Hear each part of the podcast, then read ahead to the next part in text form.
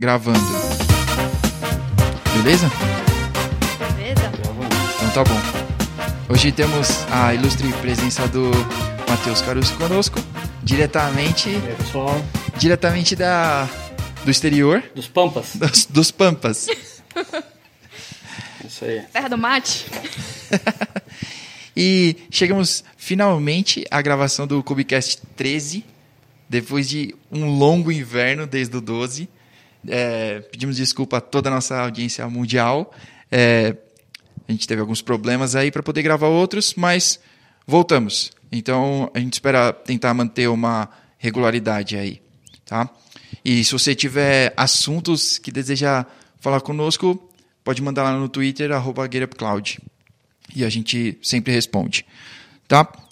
Bom, o, o assunto de hoje é o Kubernetes 1.12, que é a notícia, o assunto, o tema e Coisa tudo mais. Caramba. E aí por isso a gente é, trouxe o Matheus, é o nosso sábio guru aqui da GetUp, para poder participar com a gente, para a gente falar sobre alguns, é, algumas features novas. E algumas estão em beta, outras em alpha, mas todas são bem é, significantes, eu acho. Sim. Então, é, vamos, vamos tentar começar pela primeira. Acho que uma que é, a gente destacou aqui é política de rede, né? Então, agora a gente vai poder ter essas políticas de rede detalhadas lá, né? Com o IP block e egress. É, a gente pode controlar acesso por range de IP, isso vai ser bem legal, né? Eu acho que uma coisa que eu sempre acabo lembrando quando vai ter releases é a frase que tem no livro Kubernetes Up and Running, que é Kubernetes é igual à infraestrutura antiga, só que é nova.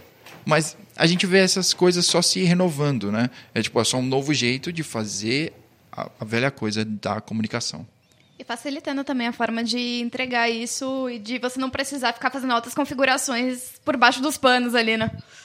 É, a gente vê bastante gente tendo problemas e criando soluções assim mirabolantes para coloca um IP para cá, joga um IP para lá e faz todo um rolê aí. Então, eu acho bem legal e já está em stable, né? Então, já vai estar no 1.12 pronto para rodar. Em produção, É, o que mais me chama atenção nessas features que são, são lançadas frequentemente é que elas cada vez se aproximam mais da vida real, das coisas que a gente já conhece, né? Isso é uma parte positiva, porque se tu já está acostumado com uma determinada tecnologia, ou conceito, ou, ou um método de fazer alguma coisa, traduzir isso para o mundo Kubernetes fica cada vez mais fácil, né? E esses, essas duas features que tu destacou aí, do, do bloco de IPs e, e o egress, né, configuração de regra de saída do pro tráfego, tráfego dos containers, essas duas coisas já, já são feitas hoje em dia com firewalls, com proxy reverso, essas coisas, né? Então, essa é uma das coisas legais que eu que eu, que eu que eu identifico nesse projeto, no Kubernetes como um todo, né? Não só o Kubernetes, um monte de coisa que tem na volta deles, mas é, é só um aspecto positivo que às vezes a gente nem se dá conta. Uhum. E eu acho legal isso ser trazido para dentro do Kubernetes, sem a gente precisar de outras aplicações ou sei lá. Eu acho que isso é uma feature bem core assim, então tem que estar lá dentro mesmo. Eu acho que tem que ter coisas que tem que estar fora, monitoração, sei lá, mas isso é core, tem que estar lá dentro mesmo. Achei top. Uhum. Sim, é, é uma coisa que faz parte da, da arquitetura do software, digamos assim. É, uma, é um componente da arquitetura da aplicação. Sim, da hora. Bom, a seguinte feature é a escolha do runtime para o pod. Está em alpha ainda, que, ou seja, a gente não pode estar utilizando ainda em produção, mas vale a pena testar, validar, ver como que funciona, adaptar no cluster, etc. Destruir um pouquinho aí até chegar num conceito legal aí de, de estrutura mesmo. É, eu acho que com a entrada do Cryo, a gente já tinha Rocket, esses caras, mas com a entrada do Cryo mais é, mais forte assim e mais estável, né? Essas opções e a flexibilidade é, vai se tornando importante para você não ter que tomar uma decisão para o seu cluster. Então, meu cluster é Cryo.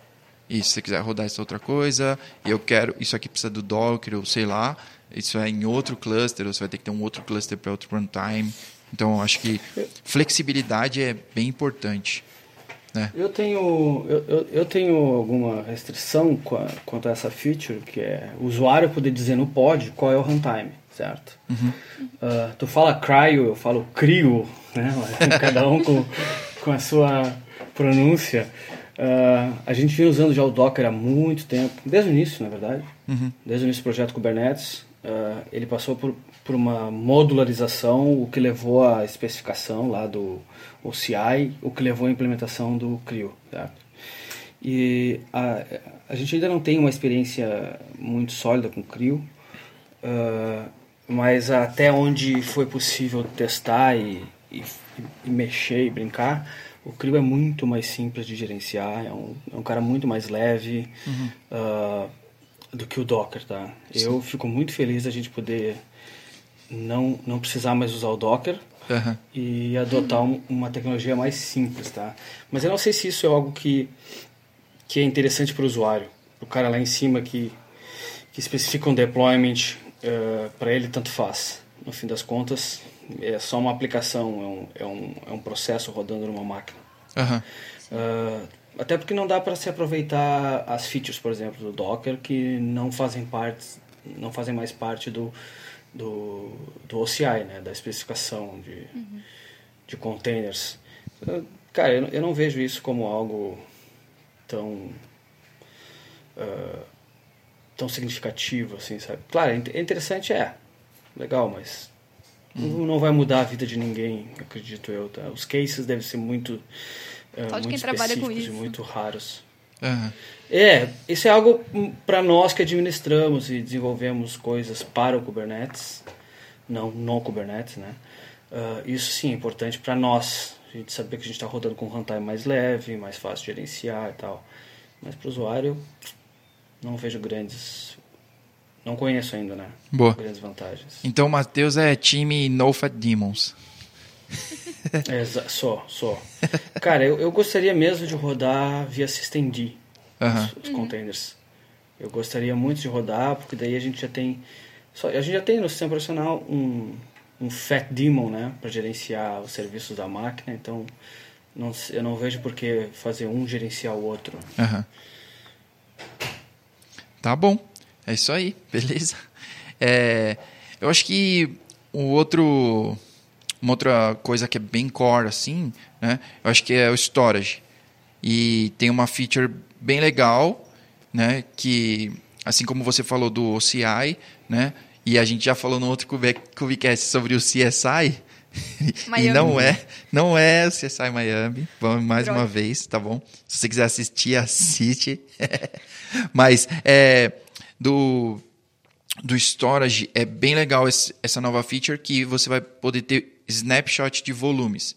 E eu acho que isso ligado à API direto do Kubernetes, sem você ter que configurar lá no seu cloud provider e tudo mais, é, eu acho que isso é, é muito bom, porque backup é muito importante, sempre ter. É, então, um snapshot é uma, uma, uma feature bem legal para você tipo, poder retornar rápido né?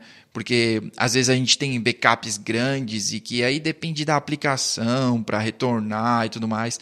Você poder pl simplesmente plugar um novo disco e voltar naquele momento do tempo é mais rápido, inevitável. Então, acho que é uma ótima feature. Isso aí é uma coisa que nos tira um, um peso das costas monumental. Né? Hoje a gente tem uma hoje a gente tem um cron job que roda dentro do Kubernetes, obviamente, e que, e que ele lista os PVs do, do, do cluster e sai fazendo snapshot deles. Né? Claro que a gente vai ter uma implementação para cada tipo de provedor. Uhum. E, e a gente tem uma, uma, uma série de controles para expirar snapshots antigos e tal. E, e, eu, e, a gente precisa implementar isso em software, né? um software fora do cluster. Fora do cluster, eu digo que é um projeto fora do cluster. Né? Uhum. Esse snapshot de PV, uh, ah, ele nos ajuda a conversar com a API do cluster de uma forma mais simples. Então, é algo que vai nos ajudar. Apesar de que alguns, alguns provedores, como a Amazon, lançaram... A Amazon lançou recentemente, não, não, não lembro se outros... uh, um, uma feature lá de snapshot agendado, né? Recursiva. E eles controlam tudo isso. Sim. Mas aí é assim, é, é, eu, eu não consigo dinamicamente definir Sim, pra, isso. ah esse snapshot é diário esse outro é não sei o que então começa a, gerar, a, a ter que gerar um monte de regras dentro do provedor que eu vou ter que replicar de forma diferente no outro provedor então Sim. essa feature do snapshot é uma coisa que eu gostei muito cara tá entre as minhas top features aqui tá Não, e você, e você precisa criar na sua. Por exemplo, eu vejo. O que eu mais vejo por aí é você ter diversas contas da AWS, mesmo dentro de uma empresa, né? E é, você ter que replicar isso entre outras contas, é, não só entre outros providers, né? Mas, tipo, só ter que recriar isso para outro cluster, para outras contas, Sim. ficar replicando isso. E não é. E você vai É. ter que, tipo, uma, uma outra, usar uma outra ferramenta, de repente você está usando. é, Terraform ou Ansible para isso, mas tipo, ter que ficar mantendo essas coisas fora do Kubernetes, sendo que por dentro a- o próprio cloud provider está fornecendo essa API, então eles vão atualizar, eles vão manter isso. Acho da hora, você vai utilizar o dos caras, já era. E antes disso era uma coisa que dava um pouquinho de dor de cabeça, né? Isso, uma dor de cabeça a menos. o Kubernetes vira uma abstração da ah, do provedor né Sim, isso é muito bom sim. Bom, se essa tá entre as suas top. é, as suas top Top quatro features, então. tem o top qual- 4 Fala, fala, quer falar a próxima? A próxima, que está entre as minhas, é, que vocês destacaram aqui como duas, mas na verdade. é, Como uma, mas na verdade são duas, tá? Ah, o Vertical Pod Autoscaler é algo que eu acho muito legal, que é algo que é muito pedido, todo mundo pede isso e é- é uma coisa difícil de explicar que não existe até agora. Ah, que a gente precisa matar um pod para alterar tamanho de memória ou de CPU dele. Então, com esse cara, eu consigo definir regras que automaticamente façam essa mudança. Tá? Só tem um porém nessa feature que ela não está 100% completa. Ela depende de um outro pull request que vai permitir que a gente troque on the fly esses eh, resources, né, esses limites e requests de cada pod. Então, em vez de eu deletar o pod, eu consigo alterar os requests dele enquanto ele está vivo. Não preciso matar e criar um novo. Então, não tenho downtime, zero downtime.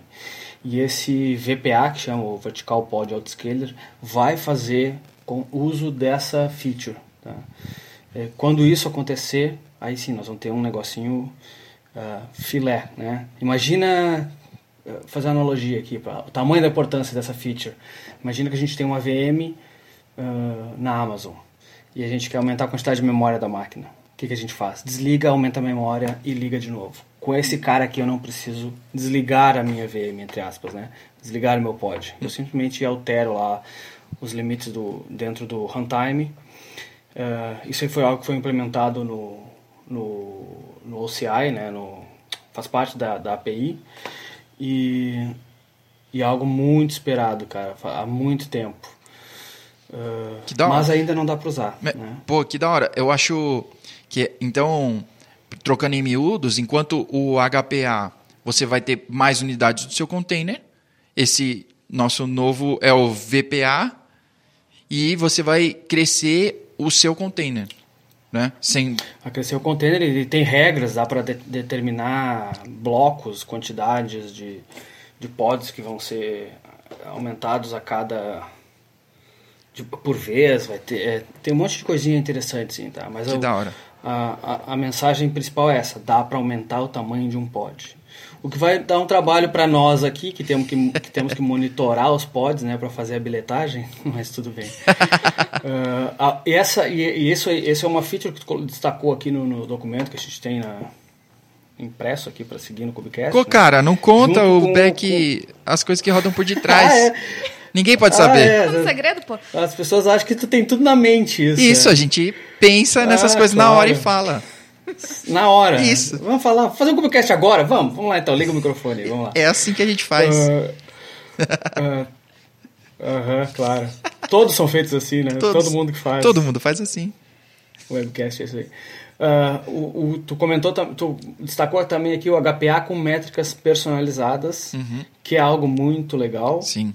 Que vai fazer uso do Prometheus. O Prometheus vai coletar métricas de determinados serviços que eu, como usuário, exponho através daquele serviço. Então eu vou dar, eu vou marcar lá no meu service, ó, esse service aqui pode ser coletado métricas via Prometheus. E aí o Prometheus vai bater na, na URL do service que vai entregar o, os dados, né, as, as métricas, né, pro, para o serviço Prometheus e vai colocar lá dentro esses dados e aí o Kubernetes vai consultar esse Prometheus, vai olhar esses dados e vai tomar decisões de escalabilidade baseado nas métricas e, e, e nos limites, né, nos ranges dos, uh, definidos pelo próprio usuário. Isso é muito legal, tá? Uh, mas eu acho que o VPA é mais legal. Se eu tivesse que escolher os dois, eu escolho o VPA. Tá? Uh, Pô, eu acho, eu acho o, VPA... VPA... Fala aí, fala aí, fala aí. Eu acho que o H... O, o...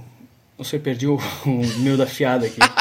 ah, o, o, HPA, o HPA a gente consegue fazer uh, com um jeitinho brasileiro. Dá pra fazer um chuncho e implementar um HPA com métricas personalizadas, né? Eu consigo fazer, eu tenho acesso à minha API, Sim. eu vou lá e eu escalo baseado nas minhas regras. Então eu consigo fazer. Sim. Agora o VPA não. Eu preciso de implementações dentro do, do core lá do sistema para permitir que eu escale verticalmente. Boa. Por isso que eu acho ele mais legal. Boa. É, a gente está conectado, cara. Eu ia falar mais ou menos sobre isso.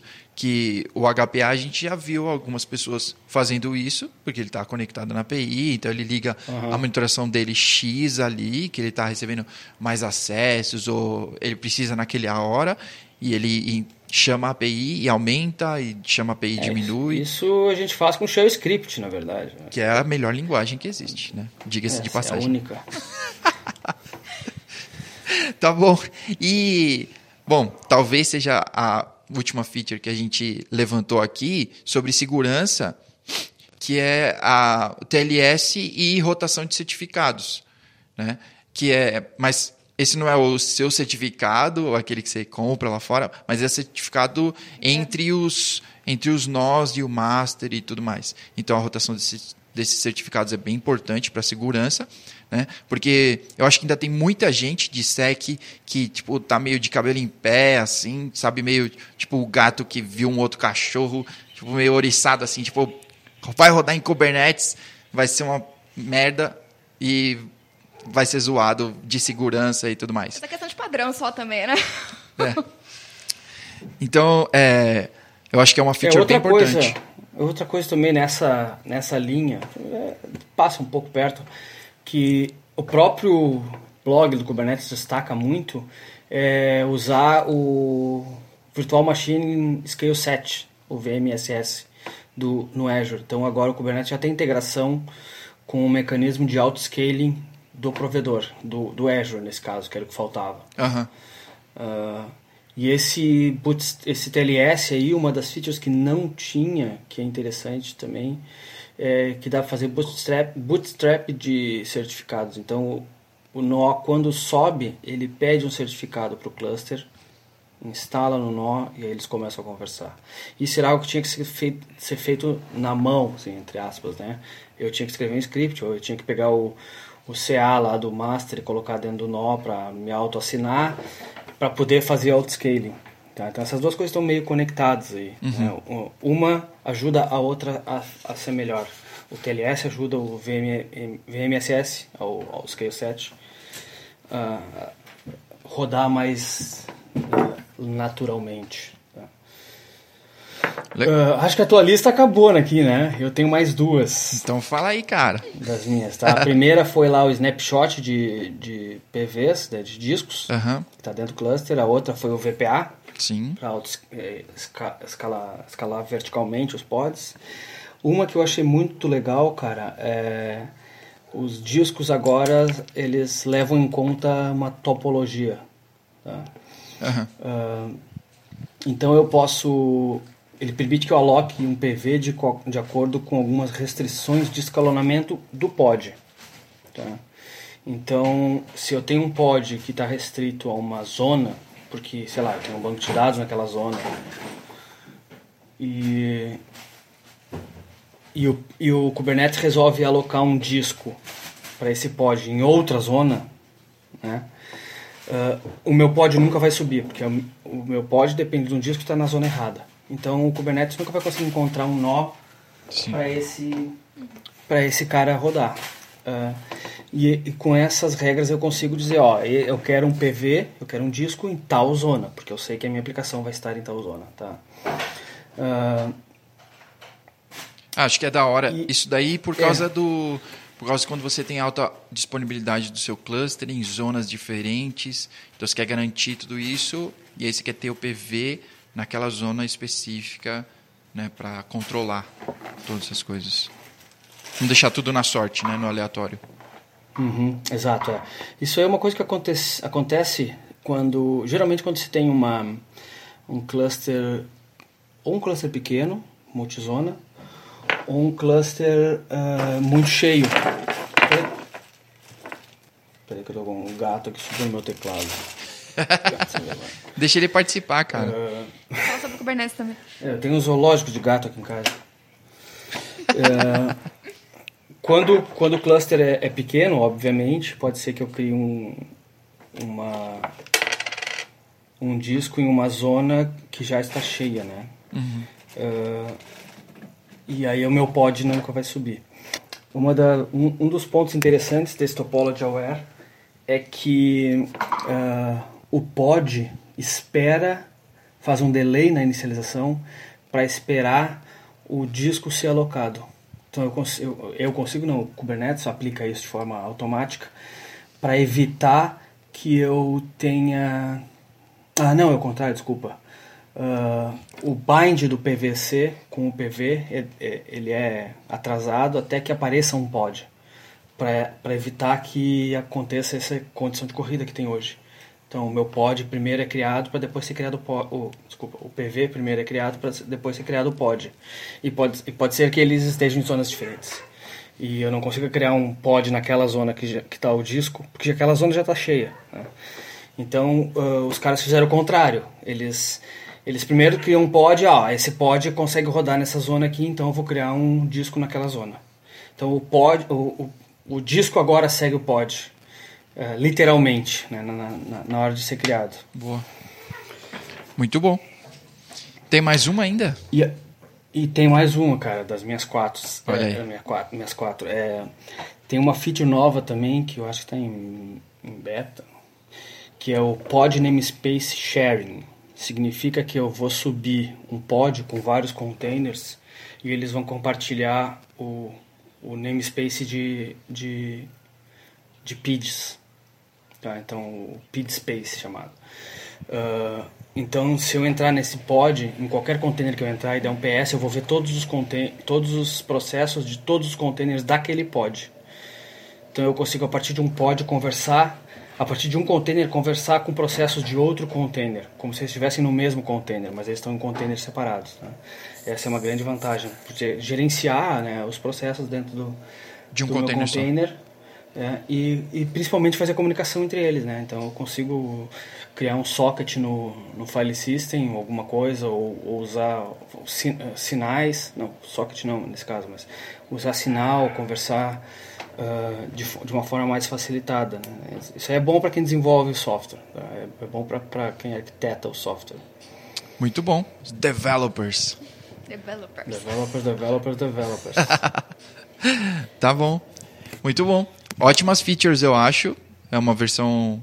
É, acho que tem bastante coisa nova. É, coisas bem legais, assim.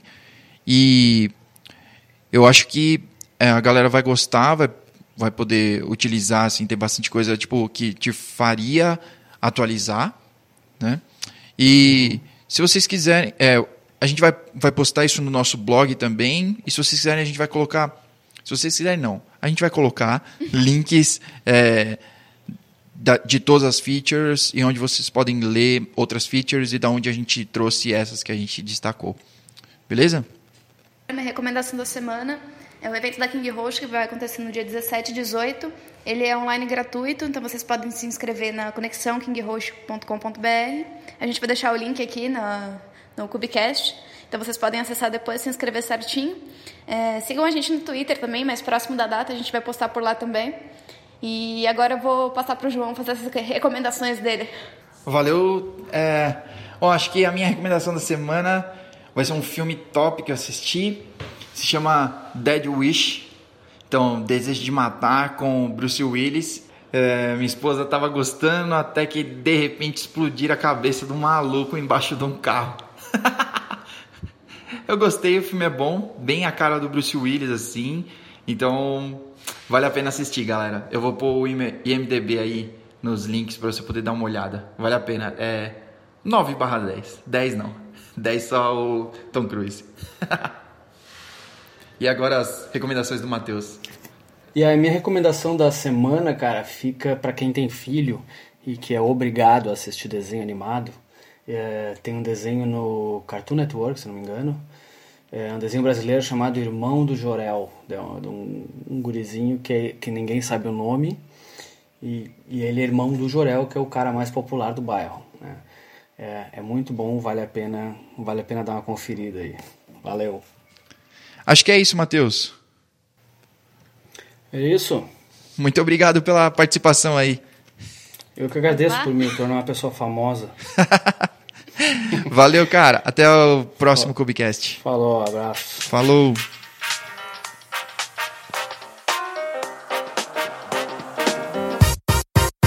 Developers, developers, developers, developers, developers, developers. Developers, developers, developers, developers, developers, developers, developers, developers. Yes!